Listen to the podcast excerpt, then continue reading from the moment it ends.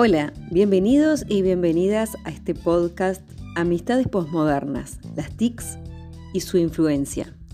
Mi nombre es Jacqueline Silvera y hoy te traigo regular qué y para qué. La convergencia de las tecnologías de la información y la comunicación, TIC, generó una revolución, acaso insospechado por sus creadores, que ha terminado por transformar en muy poco tiempo la forma en que las personas se relacionan, trabajan, aprenden y en una palabra, viven. Esta afirmación se encuentra en una investigación sobre acceso y uso de las TIC en áreas rurales, periurbanas y urbano marginales de México, una propuesta antropológica. Tal situación nos retrotrae a lo que sucede en el interior del interior, en el departamento de Rocha, Uruguay, con la existencia de vecinos y vecinas que viven en zonas rurales o semiurbanas, quienes realizan programas, entre comillas, musicales o de entretenimientos, como hobby a veces, en otros casos, se terminan convirtiendo en actividades periódicas. Hoy no son receptores solamente, buscan ser emisores y lo logran gracias al acceso a las TIC. Las actividades son realizadas en su mayoría en redes sociales como Facebook, ya muchas con una recompensa económica a través de la venta de publicidad, con precios módicos, lo cual se puede realizar de esa forma porque la ganancia es total. Estas formas de apropiación están compitiendo con los medios de comunicación establecidos, se hagan con mejor o peor tecnología. Puede ser a través de una radio FM pirata, transmisiones en vivo en Facebook, canales, entre otros.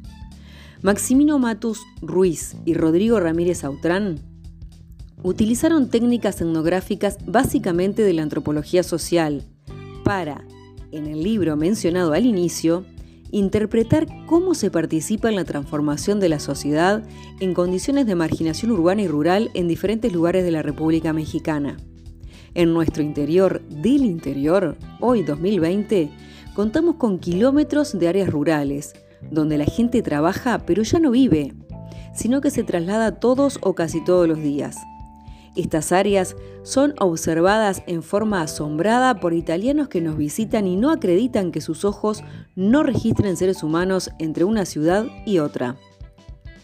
La cultura rural ha cambiado, acompañando también la globalización.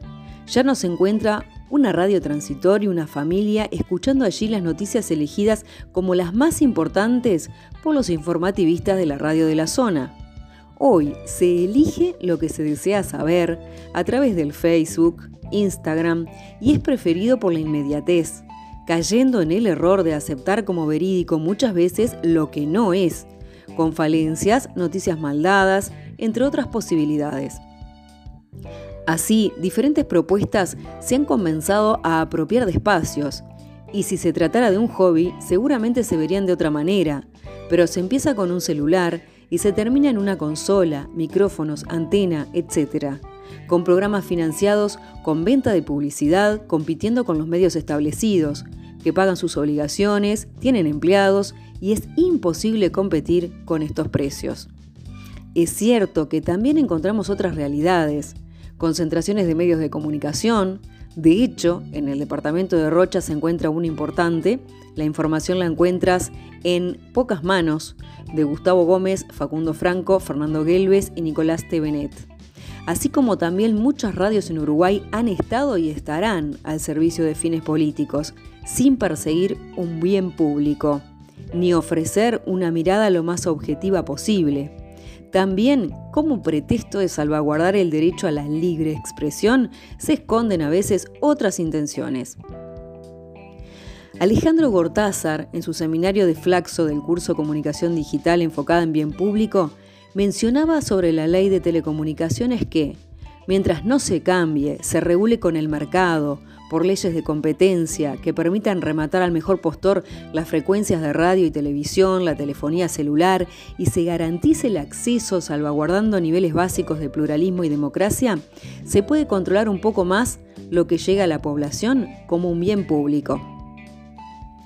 Retomando otro punto de la investigación en México, se mencionaba a las familias migrantes, la parte de ellas que quedaba en el país.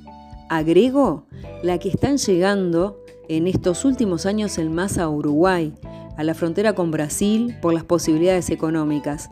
Hay barrios enteros de cubanos. Se integra así en ese territorio expresiones de una cultura que no existía, a través de las TIC. Llegan con ellas y las integran, a su vez, acceden a propuestas que ofrecen gobierno electrónico, educación gratuita, capacitaciones. Los autores del citado estudio también afirman que algunos investigadores asocian en forma directa la adopción de las tecnologías con el progreso. Negroponte, 1995, y Kerkove, 1999.